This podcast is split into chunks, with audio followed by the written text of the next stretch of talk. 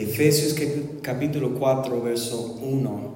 Tengo que compartir algo que realmente nada más en mi tiempo como devocional que me tocó, tocó mi corazón, me habló fuertemente y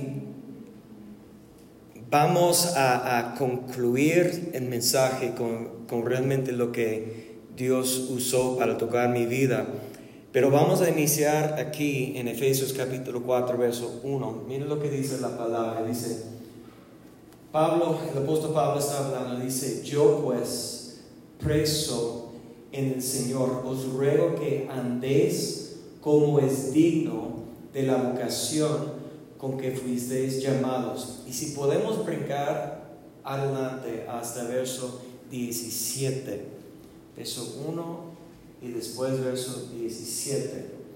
Dice esto pues, pues digo y requiero en el Señor que ya no andéis como los otros gentiles que andan en la vanidad de su mente. Y sigue. Teniendo el entendimiento entenebrecido, ajenos de la vida de Dios por la ignorancia que en ellos hay por la dureza de su corazón, los cuales después que perdieran toda sensibilidad se entregarán a la, lascivia para cometer la, con avidez toda clase de impureza. Mas vosotros no habéis aprendido así a Cristo. Si en verdad le habéis oído y habéis sido por él enseñados conforme a la verdad que está en Jesús.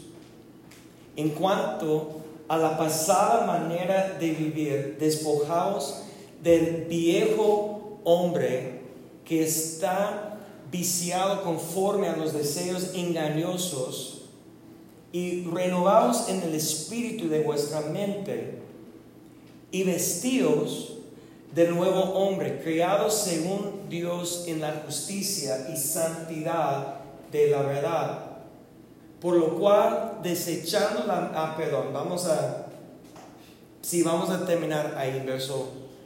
No, vamos, vamos adelante hasta verso 26, perdón. Vamos. Por lo cual, desechando la mentira, hablar verdad cada uno con su prójimo, porque somos miembros de los unos de los otros airaos, pero no pequéis, y no se ponga el sol sobre vuestro enojo. Vamos a hacer una oración. Padre, en el nombre que es sobre todo nombre. Estamos aquí, Señor, para buscar tu palabra y ser guiado por tu Espíritu Santo. Activa, Señor, en nosotros el espíritu de temor de Jehová para despertar nosotros del sueño y para escuchar tu voz y para andar por tu espíritu en el nombre de Cristo Jesús. Amén.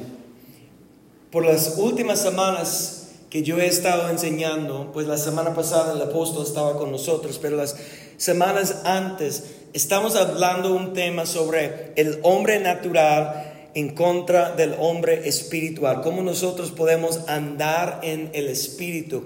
Y hemos visto que, que primeramente, muchas gracias, primeramente nosotros tenemos que no enfocar en las necesidades básicas y físicas que tenemos de este cuerpo, los deseos, sino tenemos que confiar que Dios, nuestro, nuestro Padre Celestial, va a suplir cuando nosotros buscamos a Él primeramente. Él es nuestro proveedor, Él es nuestro protector, Él debemos comenzar a buscar reconocimiento de Él, buscando agradar a Dios. Y cuando esto va, vamos a elevar en, y vamos a crecer y vamos a estar ah, reconociendo o conociendo nuestro verdadero propósito, por lo cual Dios ha planeado desde antes que estamos aquí en esta tierra. Pero nosotros hemos visto que hay una guerra dentro de nosotros que puede estorbar a nosotros de vivir como el hombre espiritual y quedarnos en, en la carne y, y viviendo conforme los deseos y las pasiones de este cuerpo terrenal cuando no estamos cuidando nuestros pensamientos. El campo de la batalla en donde está, está en la mente. Entonces, para vivir o para, la palabra dice, para andar conforme el espíritu o para vivir como el hombre espiritual o como aquí en este pasaje en Efesios capítulo 4 habla del hombre nuevo. Nosotros dice la palabra que tenemos que renovar nuestra mente, nuestro entendimiento. ¿Por qué? Porque cuando andamos como los gentiles, ¿quiénes son los gentiles que hablo en este pasaje? Son los que el apóstol nos ha enseñado que son los que, que tienen la genética, gloria a Dios. Yo tengo ya, ¿me escuchan todavía? Estamos grabando todavía, entonces vamos adelante. Si tiene que encender su palabra, está bien con tu yo, yo estoy bien. Um, si quieres, ok. Muy bien. Imagino que ya no está transmitiendo.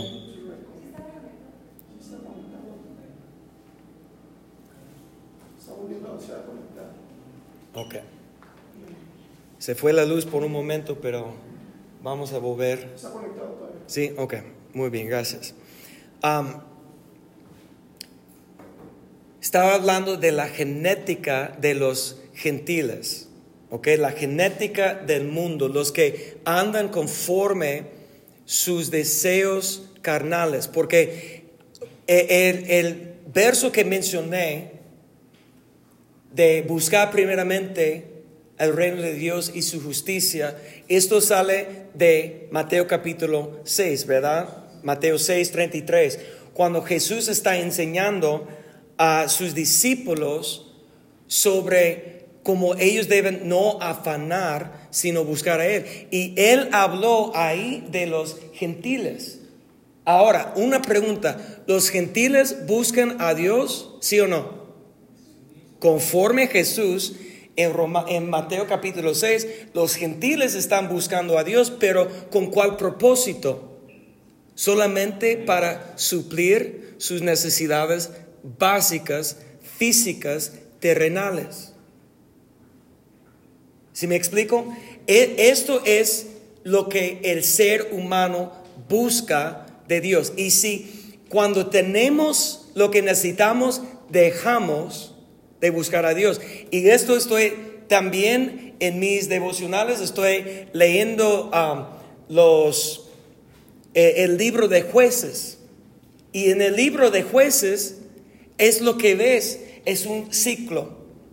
Que, que comenzaron a, recuerda cómo la historia va con los, los, el pueblo de Israel, que fueran esclavos en egipcio y librados por Moisés y por la mano de Dios la manifestación, manifestación de Dios. Dios le dio una promesa que iba a dar a ellos la, tierra prometida donde fluye leche y miel, cuando hay una abundancia, cuando van a vivir en, en, casas que ellos no edificaron, cuando ellos van a comer la fruta de las viñas que ellos no sembraron, cuando van a tener una abundancia.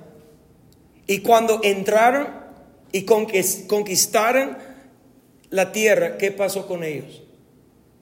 Inmediatamente volvieron a olvidar a Dios. ¿Por qué? Porque ya no tenía necesidades básicas. Y eso es lo que nosotros, aun cuando estamos aquí en la iglesia, somos hijos de Dios, pero nosotros necesitamos entender que por nuestra naturaleza tenemos esa tendencia que cuando tenemos lo que necesitamos dejamos de buscar a Dios. Pero cuando viene una enfermedad, cuando viene un problema en nuestra vida, cuando viene escasez, cuando viene cualquier cosa en contra de lo que queremos o lo que necesitamos, eso que provoca clamamos a Dios Pero lo que Dios quiere es que nosotros podemos aprender, buscar a Dios, no por lo que Él puede dar a nosotros aquí en la tierra, sino para agradar a Él y cumplir nuestro propósito. No solamente buscar la mano de Dios, la mano de Dios es lo que nos da, sino buscar a conocer a Dios, a conocer su plan, a conocer el propósito que Él tiene para nosotros. Ahora, yo entiendo Estoy muy consciente que ese es un mensaje que ustedes han escuchado por siempre aquí en Cristo Centro. De lo que nosotros tenemos que hacer. Verso 1 de capítulo 4 dice, andés como digno que nosotros tenemos que andar como digno, digno del Señor, digno del llamamiento, digno del propósito por lo cual Dios tiene para nosotros. Y para andar digno nosotros tenemos que dejar de pensar como los gentiles, nosotros tenemos que comenzar a, a vivir conforme el nuevo hombre desechando las obras del viejo hombre, renovando nuestro entendimiento, nuestros pensamientos, pensando en una manera distinta para, para tener obras, porque andar habla de nuestras acciones para a tener una vida diferente, nosotros tenemos que desechar el viejo hombre para ser digno. El problema es esto que veo yo es que nosotros tarde o temprano hemos fracasado, hemos fallado y a veces, como cuando estamos en ese mismo ciclo que vemos en, en el pueblo de Israel, que nosotros podemos comenzar a ser desanimados. Y nosotros podemos llegar al punto para decir que pues ya no puedo más, yo no puedo, Dios no puede usarme y nosotros comenzamos a juzgar a nosotros mismos por nuestro fracaso, por nuestra debilidad, por nuestra um, eh, pecado, desobediencia, lo que sea, flojera, lo que sea. Y quiero que, que recordamos algo. Si, si puedes que vamos, no vamos a salir del libro de Efesios. Yo voy a usar mucha palabra el día de hoy, pero todo en el libro de Efesios para que, para que pueda ver cómo el apóstol Pablo está enseñando la iglesia en, en esta carta. Porque recuerdes que eso fue una carta inspirada por el Espíritu Santo que el apóstol Pablo envió a una iglesia que realmente existía en ese tiempo. Y en verso 1 de capítulo 1, Efesios 1.1, dice Pablo, ¿a quién está hablando? Pablo, apóstol de Jesucristo, por la voluntad de Dios, a los, ¿quién? Santos y fieles en Jesús que están en, en Éfeso. Entonces nosotros podemos decir desde el principio que el Espíritu Santo, Dios está hablando a los santos y fieles, ¿sí o no? Que están en la iglesia de Éfeso. Están en Cristo Jesús. Entonces ellos realmente han tenido una experiencia genuina con Dios, ¿sí o no? Claro que sí. Son por la voluntad de Dios santos y fieles en Cristo. Pero aun cuando en el principio se llaman santos y fieles, en capítulo 4, en el mismo libro, Él está diciendo a la iglesia cómo tiene que andar. Tiene que andar como digno.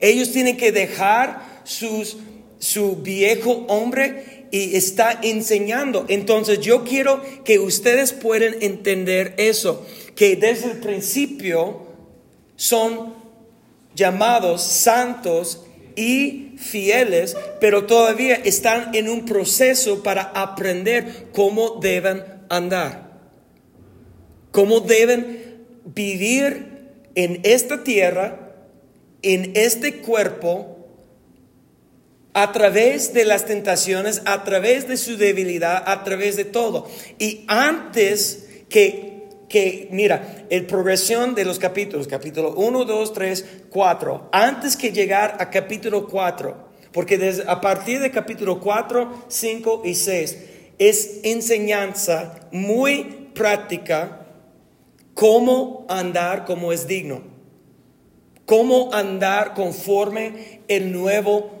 hombre, cómo andar. Entonces habla de ciertas cosas que no debemos hacer y ciertas cosas que debemos hacer. No está reformando una ley como la ley de Moisés, porque en el nuevo pacto ya no estamos bajo la ley. El Hijo de Dios está bajo de, la ley del Espíritu, el Espíritu que mora en nosotros debe estar guiando a nosotros, enseñando a nosotros. Es diferente cuando hemos sido nacido de nuevo, cuando hemos sido justificados por la sangre de Jesucristo, es algo diferente. Pero lo que tenemos que ver es antes que capítulo 4, 5 y 6 de Efesios. Pablo va a enseñar el fundamento. Antes que él habla, y, muchas veces nosotros hablamos de andar, comportamiento, acciones y obras, tanto es el enfoque. ¿Por qué? Porque es realmente lo que Dios quiere. Dios no quiere que, que llegamos a conocer a Dios, pero quedamos igual. Vimos la última vez que prediqué segundo de, de, Corintios capítulo 5, que en Cristo Jesús somos una criatura nueva. Que las cosas viejas han pasado y todas las cosas se han hechas nuevas. Entonces, ¿cómo, por qué pensamos que está bien si quedamos igual? E, e, esa frase que ven tal como eres. Gloria a Dios. Gloria a Dios, estoy de acuerdo. Ven a Cristo tal como eres. No tienes que cambiar antes de venir a Cristo.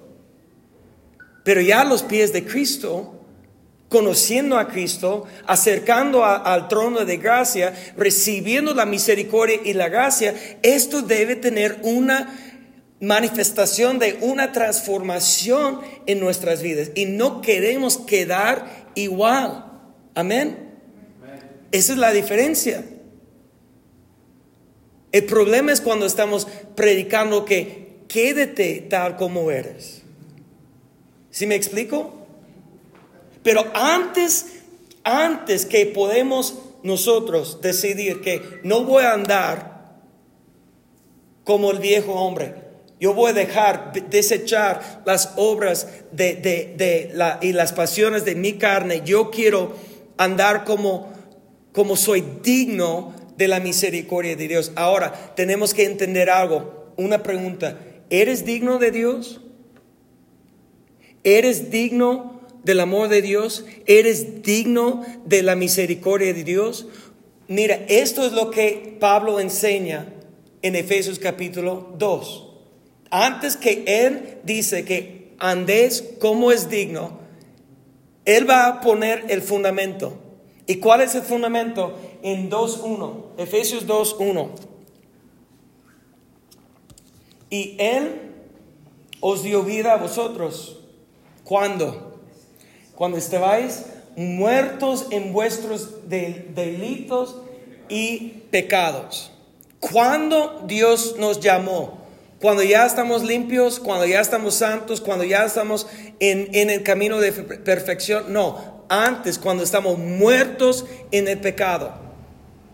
Cuando Dios envió su Hijo, cuando éramos pecadores. Verso 2. En los cuales anduvisteis en otro tiempo siguiendo la corriente de este mundo conforme al príncipe de la potestad del aire, el espíritu que ahora opera en los hijos de qué? Hijos de desobediencia. Si hay hijos de desobediencia, que hay también. Ahora, ¿cuál hijo quiere ser? ¿De desobediencia o de obediencia?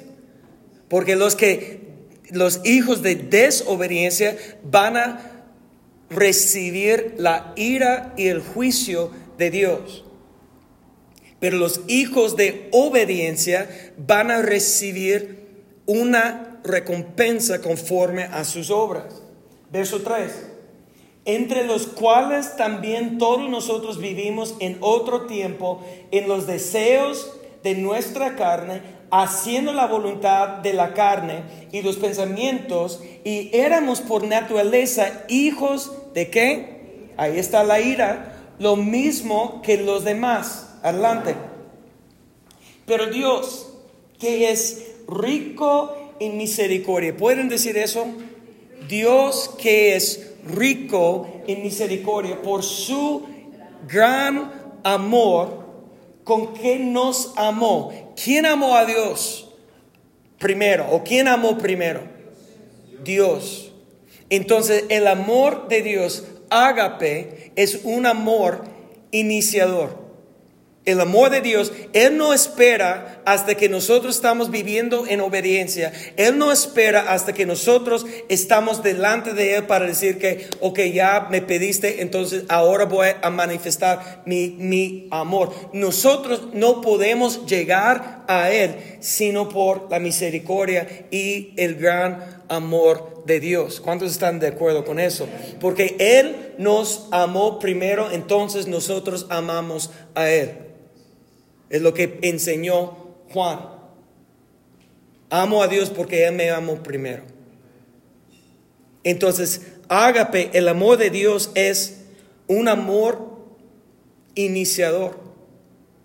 Dios tomó la iniciativa. Él buscó a nosotros cuando no estábamos buscando a Él.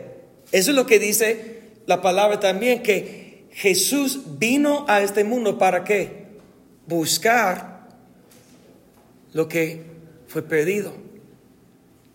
Él estaba buscando a nosotros. Nosotros no podemos buscar a Dios si Dios no, no hizo su obra en nosotros primeramente, manifestando su misericordia y su amor. Ahora, yo todavía tengo un problema con la frase el amor incondicional, el amor sin condición. Casi todos los predicadores usan esa frase. Y hasta el día de hoy no he encontrado esa frase en ninguna versión de la Biblia. Amor sin condición, amor incondicional. Jamás. Y yo he estudiado, mira, King James Version, New King James Version, New Living Translation, New International Version, English Standard Version, la Reina Valera 1960 y la Reina Valera, ahora estoy leyendo mucho de 2015. Desde Génesis hasta Apocalipsis, yo he leído la palabra de Dios en esas diferentes versiones y no, no he encontrado esa frase, el amor de Dios es sin condición. En ninguna traducción. Pero es algo interesante porque yo tengo varias fuentes de información, podcasts, diferentes cosas que yo escucho y una persona que escucho es judío, que no es cristiano, es judío y habla de, la política, habla de la sociedad, um, cosas así. Y pues es, es mayor, pero Um, de edad, tiene mucha experiencia en otras palabras, y él está escribiendo un comentario sobre la Pentateuca de Génesis, Éxodo, Levítico, de, Deuteronomio y uh, Números y, sí, los primeros cinco libros del Antiguo Testamento. No es um, rabí, pero siempre ha sido religioso, siempre ha sido muy estudioso, tiene varios libros, escribe um, mucha cada semana. Y yo estaba escuchando a él esta semana. Y, y, mira, no es que yo estoy conformando mi opinión de lo que él dice. Él confirmó lo que yo he estado enseñando por años, que Él dice que la frase amor sin condición es algo nuevo en, el, en el último siglo, como los últimos 100 años. Mientras más que la sociedad está dejando la religión, mientras más que está volviendo a, olvidar de Dios o empujar Dios de la cultura, más que la sociedad habla de un amor sin condición. Pero lo que es interesante, porque yo sé que ustedes nada más por experiencia saben que, que los que, que hablan de vamos a incluir a todos y vamos a aceptar a cualquier, porque no quiero ofender a alguien en este momento, espera, yo estoy bien ofendiendo a la gente, pero en este momento no quiero ofender a nadie, pero, pero sí me explico que el, mundo quiere aceptar cualquier pecado, ¿sí o no? Y, y decir que nosotros amamos a todos, ¿sí o no? Es lo que el mundo dice. Pero ellos aman a nosotros que tenemos la Biblia diciendo que es pecado. no, hay odio. Hay una batalla cuando alguien con la palabra de Dios dice que pues Dios no nos ha creado hacer eso. Yo he, yo he experimentado la ira y, y enojo en contra de mí de gente que supuestamente me aman. Solamente por defender lo que dice la palabra de Dios. Y, lo que como no concuerda, como, como ellos tienen un amor sin condición, pero yo tengo que conformar mi opinión o mi creencia a lo que ellos dicen. Entonces, me aman, si yo pienso igual como ellos? Entonces, eso no es amor sin condición, pero es una creación, es una mentira que no existe. Ahora, eh, lo que he enseñado sobre ese amor sin condición, lo que creo con todo mi corazón es que Dios va a presentar a cada persona una oportunidad, en una manera u otra, sea a través de la palabra de Dios, sea a través de la creación, como dice Romanos, en una manera u otra, Dios va a revelar a sí mismo su amor a cada persona. No sé cómo, no me ni me preguntes, porque Dios es infinito. Dios tiene, sus caminos son más altos que nosotros. Yo no puedo explicar cómo, pero eso es lo que creo, que Dios va a dar a la humanidad una oportunidad. El problema es que la palabra dice que, que no hay nadie que busca a Dios. Y hemos rechazado el amor de Dios. Entonces Dios es amor, es su esencia, ¿sí o no?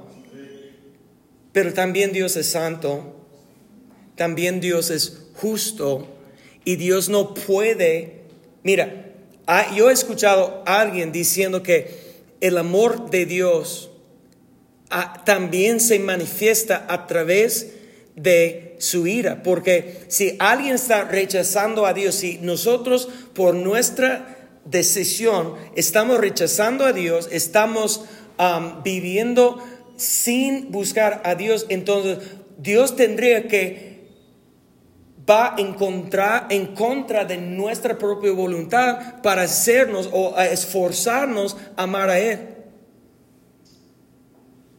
Pero Dios, lo que creo yo es que nos ama tanto que nos ha creado con la voluntad hacer la decisión. Y si nosotros estamos, y la, cuando digo nosotros, la humanidad rechazamos y no recibimos el amor de Dios, entonces Dios nos da lo que estamos pidiendo.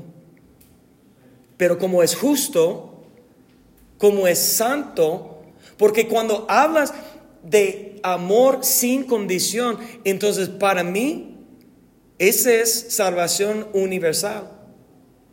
Como Dios, si Dios ama sin condición, ¿cómo Dios puede juzgar a alguien? ¿Cómo Dios, entonces todos vamos a estar en el cielo, no importa si hemos arrepentido, si no, no importa si hemos aceptado el, el sacrificio que Jesús hizo en la cruz. ¿Para qué fue necesario ese sacrificio si Dios va a incluir a todos? Nosotros creemos que Dios va a juzgar el pecado. Juzgó el pecado a través de Jesús, pero nosotros las personas que no van a aceptar y recibir el amor de Dios todavía serán juzgados. Ahora, esto, si creemos esto, esto debe motivar a nosotros a evangelizar,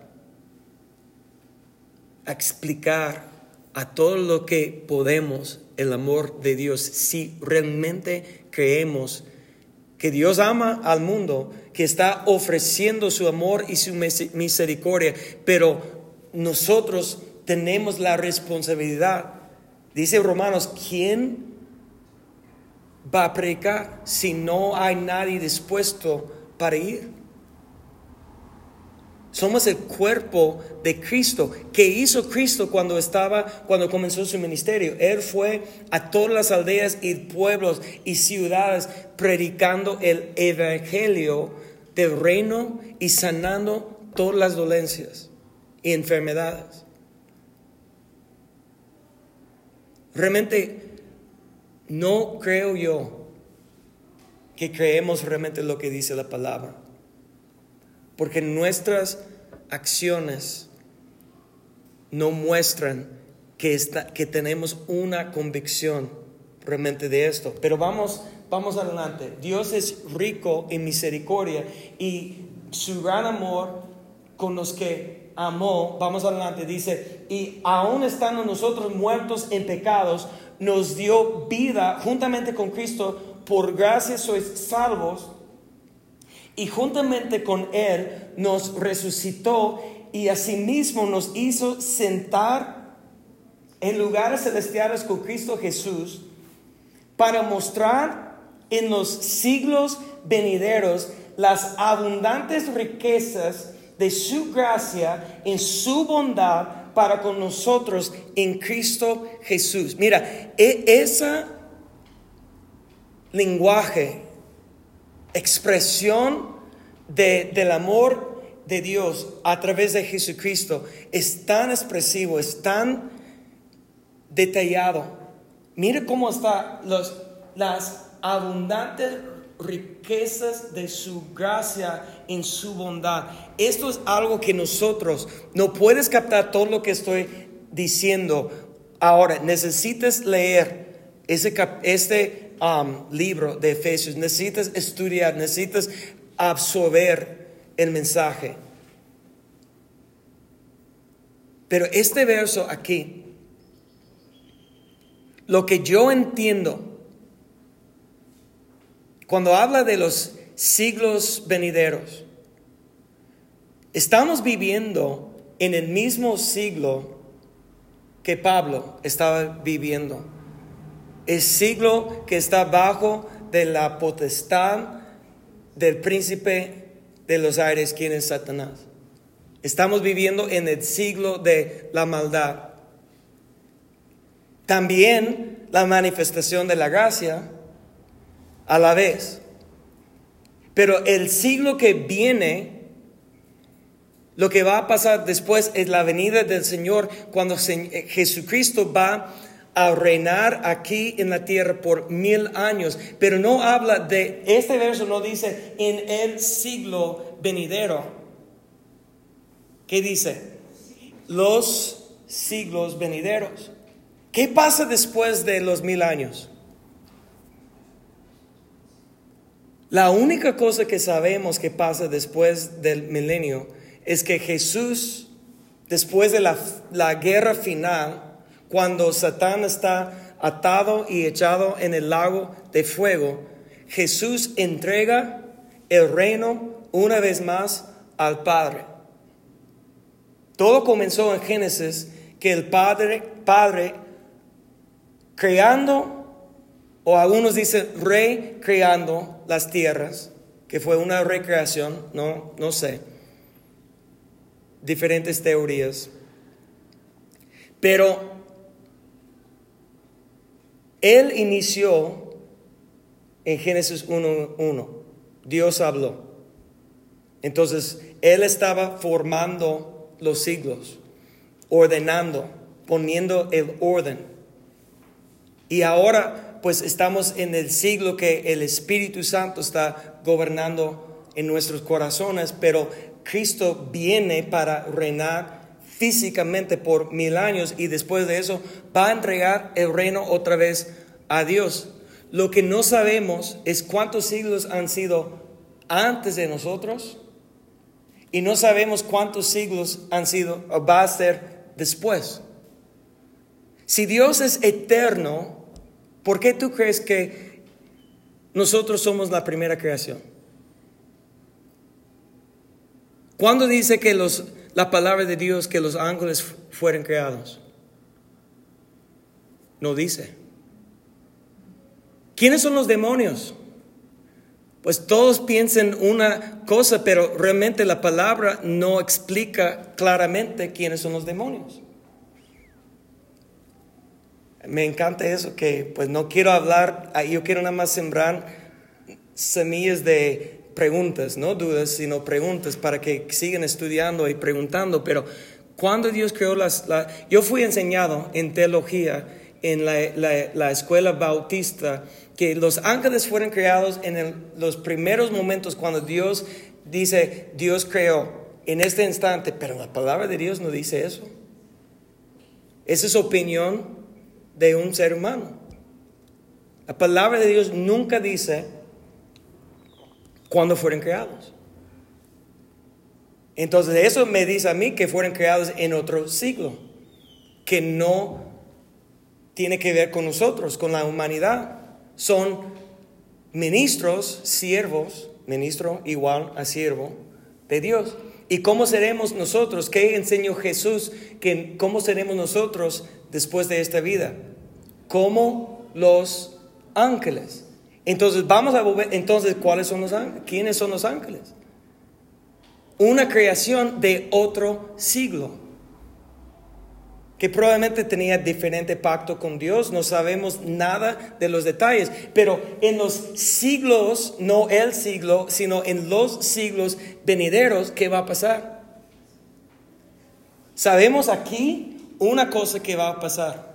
Dios va a usar a nosotros, quienes son los objetivos de su gracia y su misericordia y su amor, va a usar a nosotros como el ejemplo para mostrar en los siglos venideros su abundante riqueza y gracia.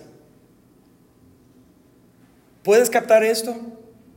Que Dios va a apuntar a nosotros y decir, mira, en, en el siglo pasado, ellos fueron pecadores, pero mi plan era enviar mi hijo para pagar el precio de su pecado y ofrecerles mi amor y ellos fueron transformados por mí y Dios va a usar a nosotros como el ejemplo en los, ¿qué dice? Siglos venideros. Es increíble, ¿no? Para pensar, porque la, la teología dice que las características de Dios, uno es que Dios es creador. Si es su esencia, si es su característica para crear, ¿cuándo va a dejar de crear? Nunca. Si es eterno, va a seguir creando, va a seguir trabajando. Dios no va a retirar, a jubilarse. Dios no necesita eso, Dios va a seguir haciendo su función y si es creador, va a seguir creando. Y va a usar a los hijos de Dios de este siglo como una muestra de su abundantes riquezas de su gracia bondad, bondad para con nosotros en Cristo. Amén. Ok, vamos adelante. Porque por gracia soy salvos por medio de la fe, y esto no de vosotros, pues es don de Dios. Adelante. No por obras para que nadie se gloríe, porque somos hechura suya, creados en Cristo Jesús para buenas obras. Entonces, ¿qué está diciendo aquí? Esto es la base. Antes que llegamos a andáis como es digno, antes de esto, nosotros necesitamos entender eso. Uno, somos pecadores. Nosotros no podemos salvar a nosotros mismos. Necesitamos la misericordia y la gracia de Dios para manifestar en nuestra vida y nosotros tenemos que recibir. No estoy usando, no estoy diciendo aceptar a Cristo. Eso nunca dije esa frase. Estoy diciendo recibir el amor de Dios que está ofrecido a nosotros a través de Jesucristo. Recibir el amor de Cristo por la gracia de Dios, no por obras. Entonces la salvación no depende en nuestras obras. Pero cuando recibimos el amor de Dios, ¿qué es lo que tenemos que hacer? Buenas obras. No somos salvos por obras, sino somos salvos para hacer buenas obras. ¿De acuerdo? Ok, adelante. Por tanto, acordaos de que en otro tiempo vosotros, los gentiles, en cuanto a la carne, erais llamados en circuncisión por la llamada circuncisión hecha con mano en la carne en aquel, aquel tiempo estabais sin Cristo, alejados de la ciudadanía de Israel y ajenos de los pactos de la promesa, sin esperanza y sin Dios en el mundo. Pero ahora en Cristo Jesús, vosotros que en otro tiempo estabais lejos, habéis sido hechos cercanos por la sangre de Cristo, porque Él es nuestra paz, que de ambos pueblos, los gentiles y el pueblo de Israel, de ambos pueblos hizo uno, derribando la pared intermedia de separación, aboliendo en su carne las enemistades, la ley de los mandamientos expresados en ordenanzas para crear en sí mismo de los dos un solo nuevo hombre haciendo la paz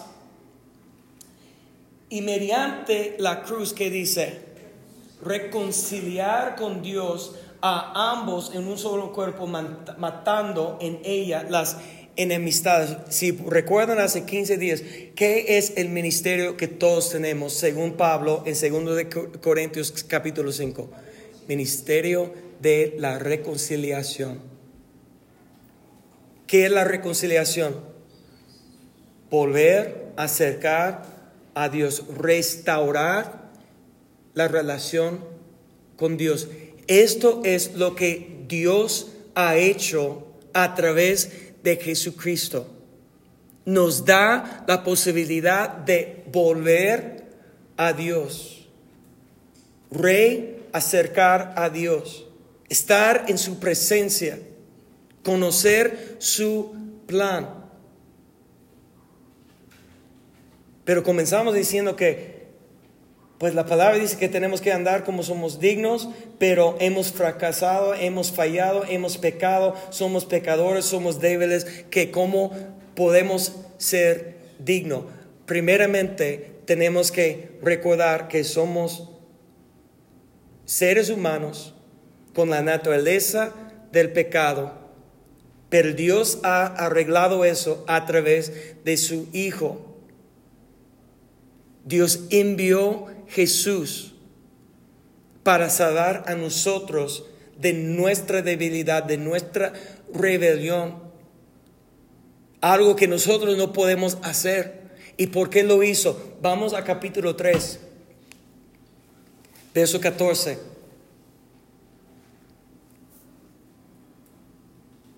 Por esta causa, doblo mis rodillas ante el Padre de nuestro Señor Jesucristo.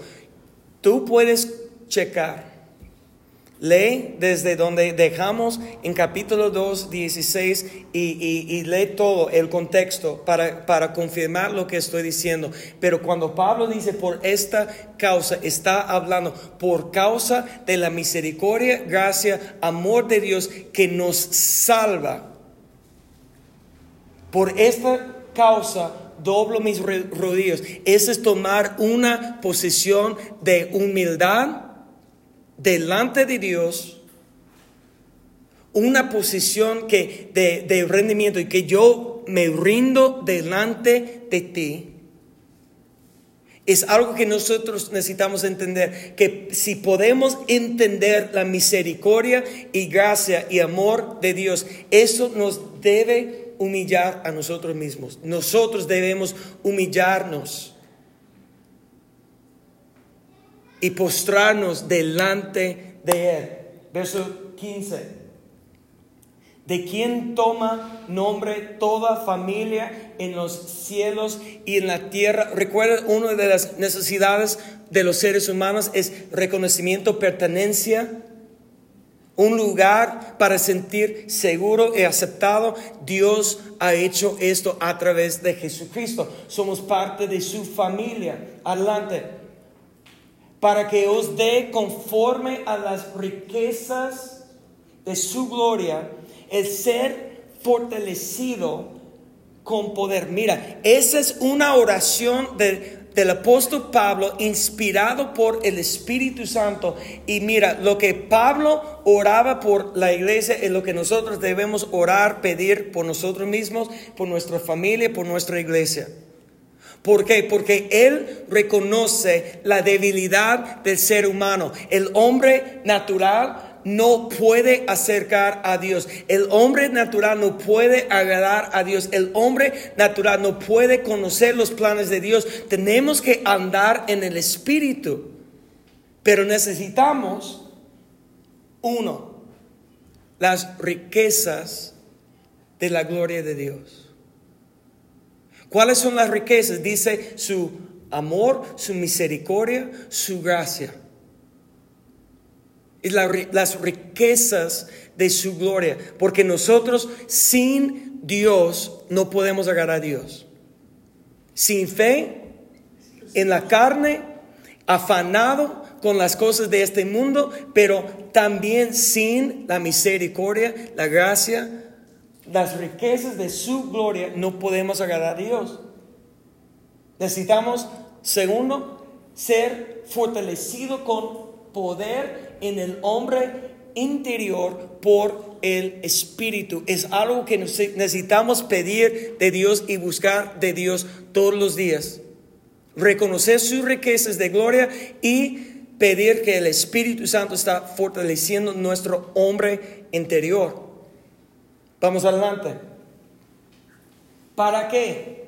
Para que habite, para que tú tienes reposo en Cristo por la fe en vuestros corazones, a fin de que arregados y cimentados en qué?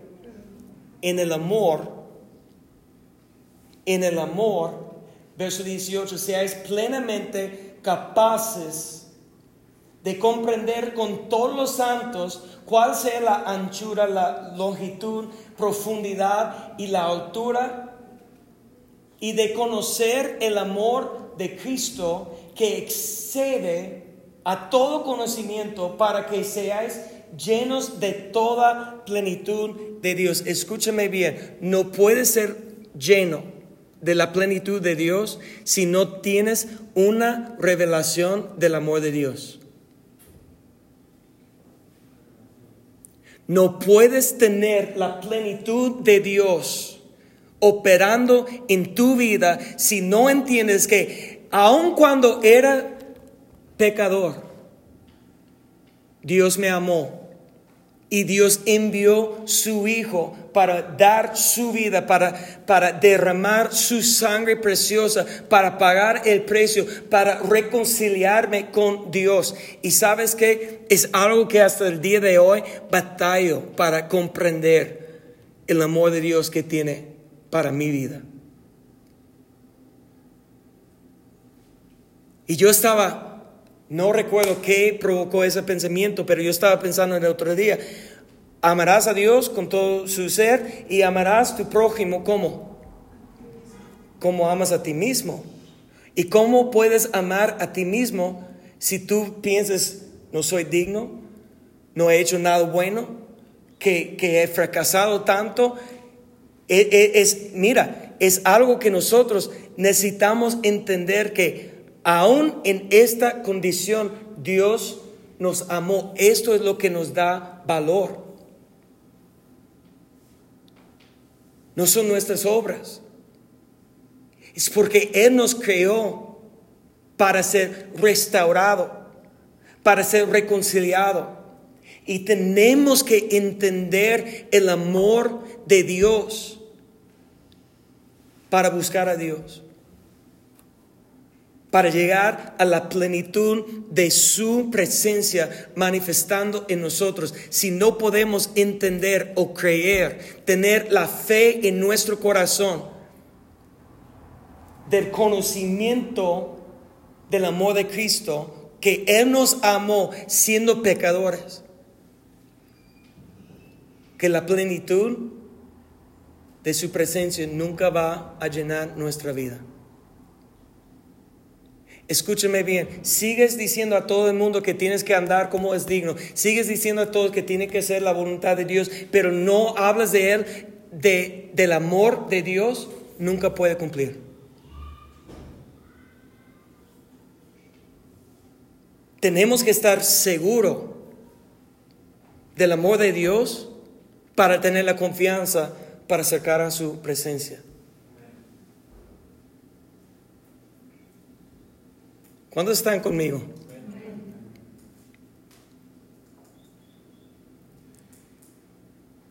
La canción que yo tenía antes de la reunión es una canción, se llama La bendición, y ellos estaban cantando esto el día de hoy en Zamora.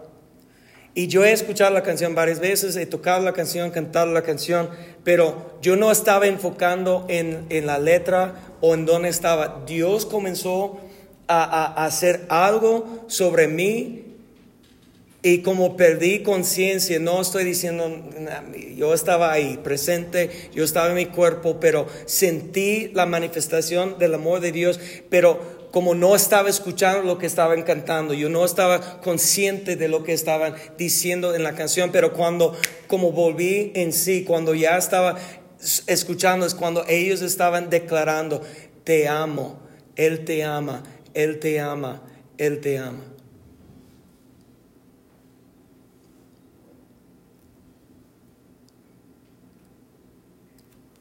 Vas a estar tan cansados de intentar por la carne agradar a Dios pensando que tú tienes que ganar el amor de Dios.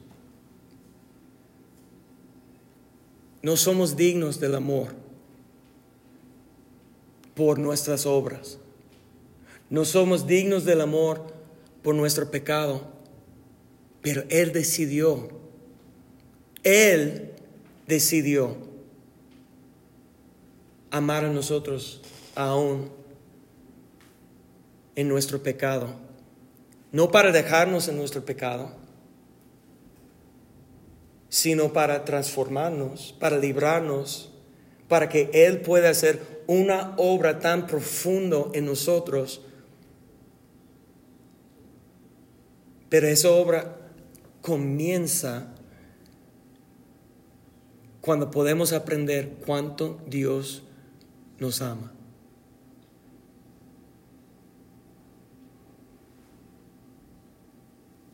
Dice verso 20.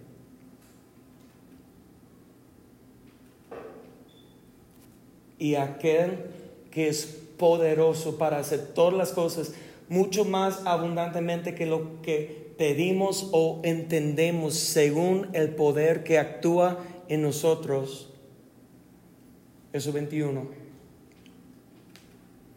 A Él sea gloria en la iglesia en Cristo Jesús para todas las edades, por los siglos de los siglos. ¿Cuántos pueden en este momento glorificar a Dios, alabar a Dios y creer que Dios te ama tanto y reconocer que Él está obrando en su vida?